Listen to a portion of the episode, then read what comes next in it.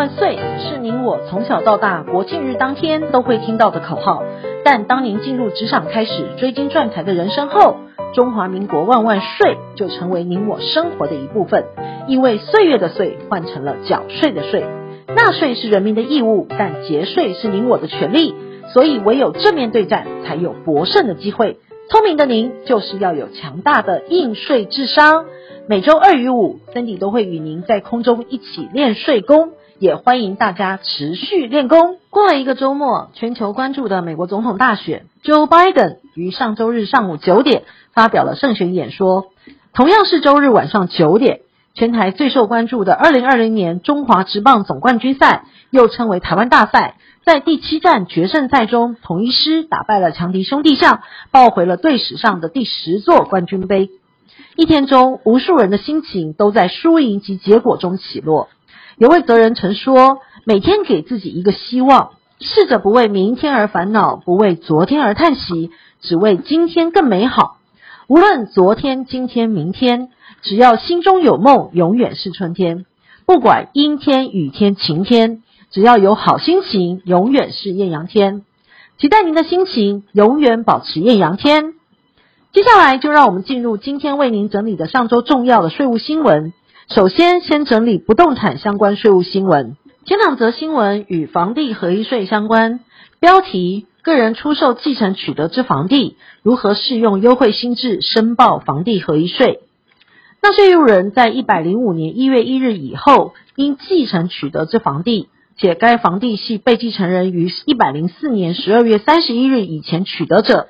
非属新制房地合一课税范围，仅需计算房屋部分的财产交易所得，并入综合所得总额课税，并办理交易年度的结算申报。该局进一步指出，如前接交易适用旧制，符合个人或配偶、未成年子女设有户籍，并且实际居住连续满六年，无出租、供营业或执行业务者使用者，倘依新制课税较有利时，得选择改按房地合一新制课税，享有课税所得在新新台币四百万元以下免税，超过四百万元者，就超过部分按最低税率百分之十课征所得税。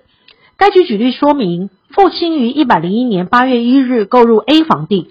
之后不幸于一百零五年三月一日过世，A 房地由女儿小玲继承，而小玲于一百零七年八月一日出售 A 房地。此时，小林继承 A 房地系父亲于一百零四年十二月三十一日以前取得，且小林在一百零五年一月一日以后继承取得，原则应适用旧制，土地免税，仅计算房屋部分之财产交易所得，并入交易年度综合所得总额课税。唐小林并计父亲持有期间共六年，符合前开自用住宅房地条件，采房地合一税。新制较为有利时，亦可选择新制，并适用自住租税优惠。该局特别提醒，个人出售继承取得之房地，如属新制房地合一课税范围，其课税所得为零元，或者有亏损情形，或适用自住房地免税优惠，经计算后不用缴税者，仍应于完成所有权移转登记之次日起三十天内填具申报书。并减负契约银本及其他相关文件，向户籍所在地的稽征机关办理申报。纳税人请多加留意，以免因漏未申报而受罚。第二则标题：合建分屋出售留意节税方式。原地主申报房地合一可采用百分之二十的税率，持有土地逾十年也可以适用优税。个人和建商合建分屋后取得房地，出售时主动申报房地合一税，可以留意节税方式。北区国税局指出，首先，合建分屋地主原则上可适用百分之二十优惠税率；其次，屋龄较高的旧制房地参与合建分屋，土地交易所得还有机会免税；第三，原土地持有超过十年以上的旧房地，更可适用较低税率。房地合一税从一百零五年一月一日上路，对于持有两年内就出售短期炒作，课征百分之三十五到百分之四十五的重税。不过，针对地主参与合建分屋的案件，官员表示，所得税法第十四条之四定有优惠条款，即便持有未满两年的房地，原地主出售时，也只要依百分之二十的税率课税。官员指出，如果原地主持有土地已经满两年以上，那么依据房地合一税的规定，持有两年至十年间出售，适用的税率也是百分之二十。一级参与合建分屋的地主，最高只会课到百分之二十的房地合一税。而针对屋龄较高的老房屋，或是原持有土地参与合建分屋的案件，地主又有更多的节税优惠。官员指出，如果地主参与合建分屋的原有土地是在房地合一税上路之前取得，也就是一百零四年十二月三十一日以前取得的土地，还可适用旧制规定，土地出售免课所得税。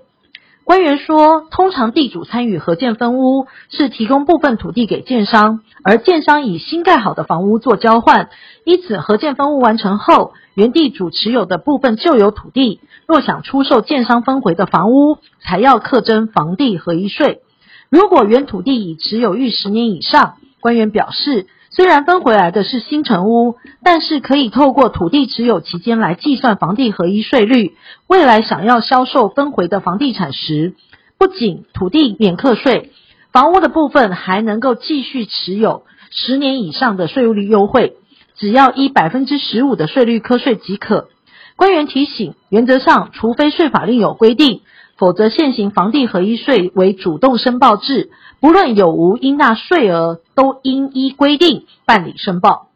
第三则地价税相关新闻，标题：自用住宅用地地价税暴增，先查户籍。地价税于十一月一日已开征，自用住宅用地的地价税不高，平均一件约一千七百元。高雄市税捐处表示，收到税单时，已先查看资料对不对。如果发现税率忽然提高，税负是去年的数倍，就过往经验，多半是涉及出了问题。其中最多问题出现了为了学区而移出户籍，小孩移出没有关系，如果连父母也移出了，形成空户，就无法适用自用住宅用地税率。如果从税单上的金额比一千七百元高出数倍，解释一下是否已不属于自用住宅用地税率，而被改为适用一般土地税率。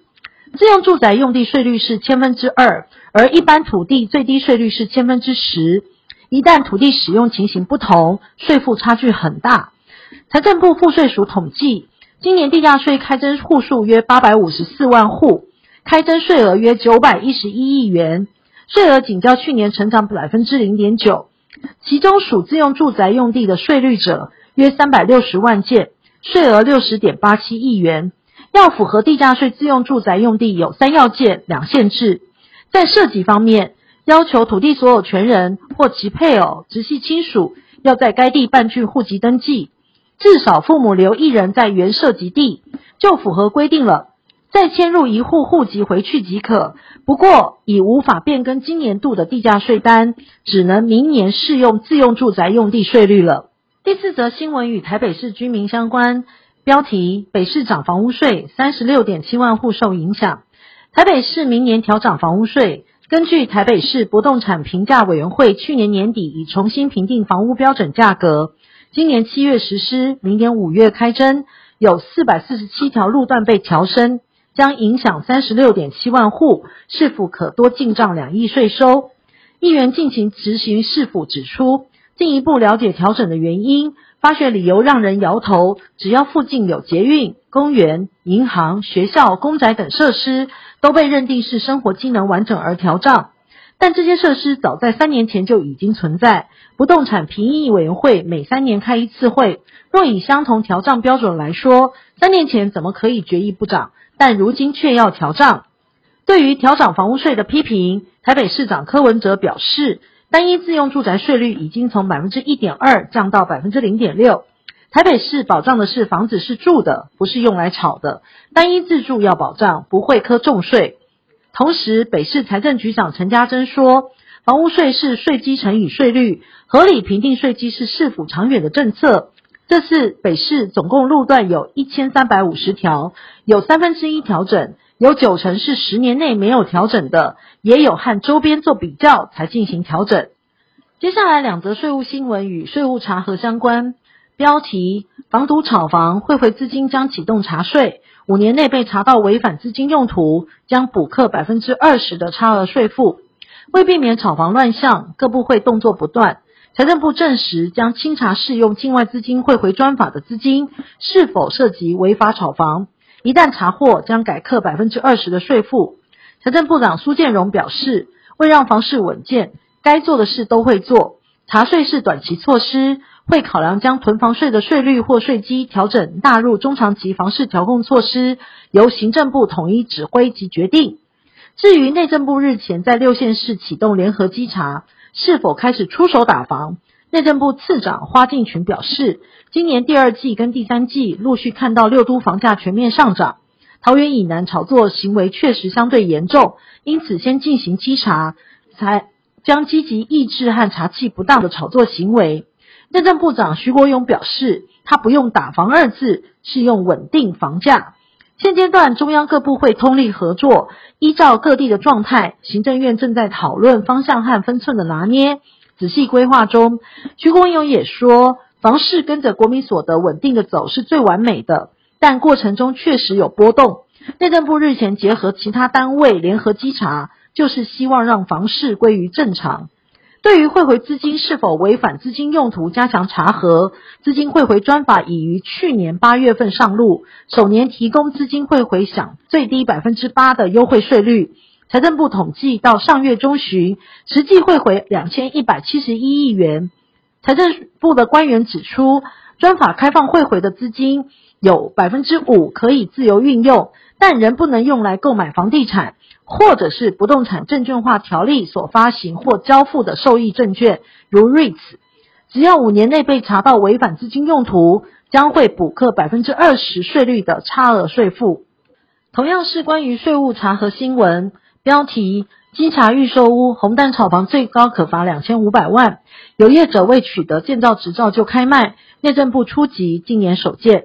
政府抑制炒房有大动作，各部会联手地方政府追查预售屋炒作乱象。内政部重送实价登录地震三法草案，预计近两周内送立院审查，以提升房价资讯。更趁周末假日大动作稽查预售屋。财政部也要求全台国税局加强查税各地预售屋红单及成屋等交易，锁定投机客炒房追税。近年来，部分地区房市交易过热，甚至传出有业者刻意营造购物热潮。内政部前天会同行政院消保处及地方政府，同步就桃园市、新竹县、新竹市、台中市、台南市、高雄市等六县市二十三个预售建案进行联合稽查，为近年来首度拉高到中央层级的稽查行动，宣示导正市场交易秩序的决心。联合稽查发现，有业者未取得建造执照及使用购物预约单（俗称的红单）或疑似广告误导消费者，已取得建造执照，后续将由地方政府确认或厘清市政，依法裁处，最高可罚两千五百万。买卖契约不符合定定型化契约，可以检举。内政部稽查也发现，部分建案有使用买卖契约不符合定型化契约的规定，包含交屋保留款未依规定载明地价总额的百分之五。以较低的额度竟与消费者磋商，停车位未载明高度及面积，保固期间未从交屋日起算，面积误差未找补明确记载等违规行为，民众如果发现不动产业者有违规销售或广告的情形，可向当地直辖县市政府直接检举。内政部并表示，会积极推动成交资讯深入登报的修法，将预售屋全面纳入申报范围，增加主管机关查核及加重申报不实的法则，以提供完整、正确、及时的预售屋成交资讯。红单预售屋成屋查税重点，除了内政部，财政部也有动作积极。财税官员说，一百零五年房地合一税上路后，各国税局相关的交易列为查核重点。考量近年来房市交易过热，已特别要求各区国税局针对红单、预售屋、成屋交易列为选案查核重点，且范围不限交易热络的北区、中区和南区国税局。官员表示，不论红单、预售屋或成屋，只要交易有获利，报税时都要申报财产交易所得，将透过建商提供资料掌握交易过程。明年五月个人综所税申报后进行勾稽比对，只要被查到漏报，除了补缴税款外，还会被处以一倍以下的罚锾。此外，国发会也研议设立房地产景气指标，初步规划以内政部为主责单位进行调查及公布，未来可作为政府观察房市经济的一个参考指标。接下来谈谈赠与税相关新闻，标题：四大 NG 行为恐被当赠与追税，包括以显著不对等代价或无偿帮人还债等，均被认定为视同赠与，需课征百分之十到二十的税率。财政部指出，民众如果有四种移转财产的 NG 行为，包括无偿或明显以不对等代价帮他人负担债务、购买财产，还有为无行为能力人购置资产、无买卖证明的两清等交易，当被国税局认定为视同赠与，即为赠与行为，必须课征百分之十到二十的赠与税。官员表示，遗赠税法里有视同赠与的定义，也就是民众运用其他名目移转财产。但国税局透过实质课税原则，认定这些移转财产的行为属于赠与，再借此课征赠与税。依照遗赠税法第五条规定，视同赠与可大略分为四种形式，包括负担他人债务、帮他人买财产、监护人帮无行为能力者置产、两清等之间的财产交易。首先，若民众以显著不对等代价或无偿帮他人偿还债务，国税局认为民众实质上是赠与财产给他人抵债，因此属于赠与行为，要课征赠与税。若民众运用自有资金或显著不对等代价帮他人购置资产，包含房屋、土地、有价证券等不动产或动产，实际上也是赠与财产给他人。另外，如果有限制行为能力人或无行为能力人购买财产，国税局在查核标准认定这两种人是没有自主能力购买财产，多半是法定代理人或监护人赠与给限制行为能力人或无行为能力人，所以也算是赠与的行为。国税局在查核时，时常发生两清等之间买卖财产，像是父母把名下财产卖给子女。另外，也有父母名义上未借款给子女，子女在购买父母的财产，实物上多为无偿买卖。由于我国两清等买卖多为无偿情况，是另立名目以规避赠与税。依照国税局的标准，若两清等之间买卖财产没有具体的支付价款证明，或是第三人的借贷证明，仍然会视为赠与行为课税。官员指出。每人每年有两百二十万一般赠与免税额，若子女婚嫁，父母亲在前后半年赠与子女，另外享有一百万的婚嫁赠与免税额。若赠与额度超过免税额度，则依照赠与净额累进级距课征十趴到二十趴的赠与税负。税务新闻第八则与剩余财产请求权相关，标题：猎包配偶剩余财产差额分配请求权。自遗产总额中扣除者，应就该请求权金额之财产，依期限给付被继承人配偶。依遗产赠与税法第十七条之一规定，被继承人之配偶依民法一零三零之一条主张配偶剩余财产差额请求权，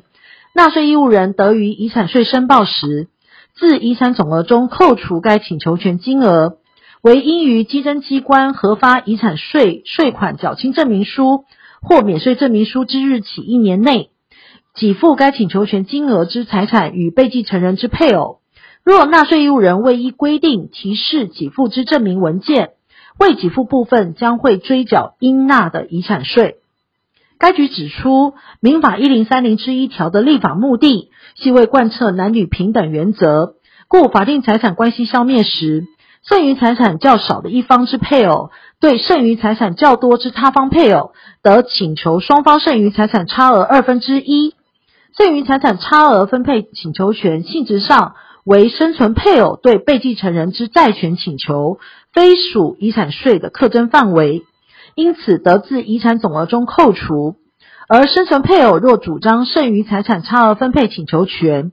自应与其他继承人协议。并待其履行，并不是该请求权一经主张，生存配偶即可管理任一项仍属被继承人遗产之财产。换言之，分配请求权的内容及范围，需待生存配偶请求并取得财产所有权后，始告完成。该局举例，甲君之夫死亡，甲君代继承人办理遗产税申报。列报剩余财产分配差额分配请求权扣除额共一千七百万，经核发遗产税免税证明书后，因超过期限，未提示给付之证明于文件公核，乃遭剔除该请求权扣除额，补征应纳税额一百三十万元，并加计利息。甲君不服，申请复查，主张该请求权为其法定权益，应准予列报扣除额。经该局查得被继承人之间仍有争执，并未能给付请求权之金额之财产于甲君，所以相当于请求权价值之财产不得排除于遗产税课税范围，故驳回其复查申请。该局特别提醒，纳税义务人主张配偶剩余财产差额分配请求权者，应于规定期限内移转明细，如连同移转事实证明文件，如银行存折影本。或土地、房屋登记謄本等，送交税捐机关备查。如有特殊原因，无法于期限内给付该请求权金额之财产与被继承人之配偶，应依《遗产赠与税法施行细则》第十一条之一的规定，报经税捐机关核准展延给付期限。否则，期限届至仍未给付该请求权金额之财产，未给付的部分将需补缴遗产税，并加计利息。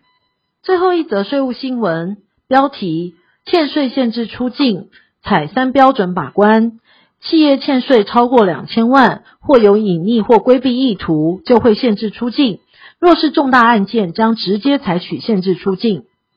财政部指出，我国个人若欠税超过一百万，营利事业欠税金额超过两百万，将采三阶段限制出境标准。若隐匿或提前处分财产，明显有规避强制执行的意图，国税局将通知出入境管理局限制出境。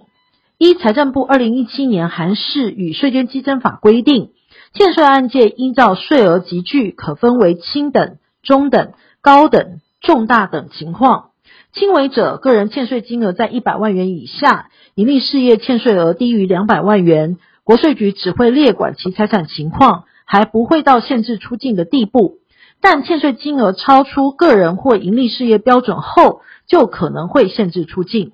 首先，个人或盈利事业欠税额分别在一百万元到三百万元、两百万元到六百万元为中等欠税案件，国税局将启动查核措施，若有隐匿或规避情况，将限制出境。实务上，多数公司仍会缴清税负。到了高等欠税案件。个人盈利事业欠税额分别在三百万到一千万、六百万到两千万。因应潜逃出境者增加，财政部也规定，若有出国频繁、长期滞留国外或行踪不明等任意情况，仍会限制出境。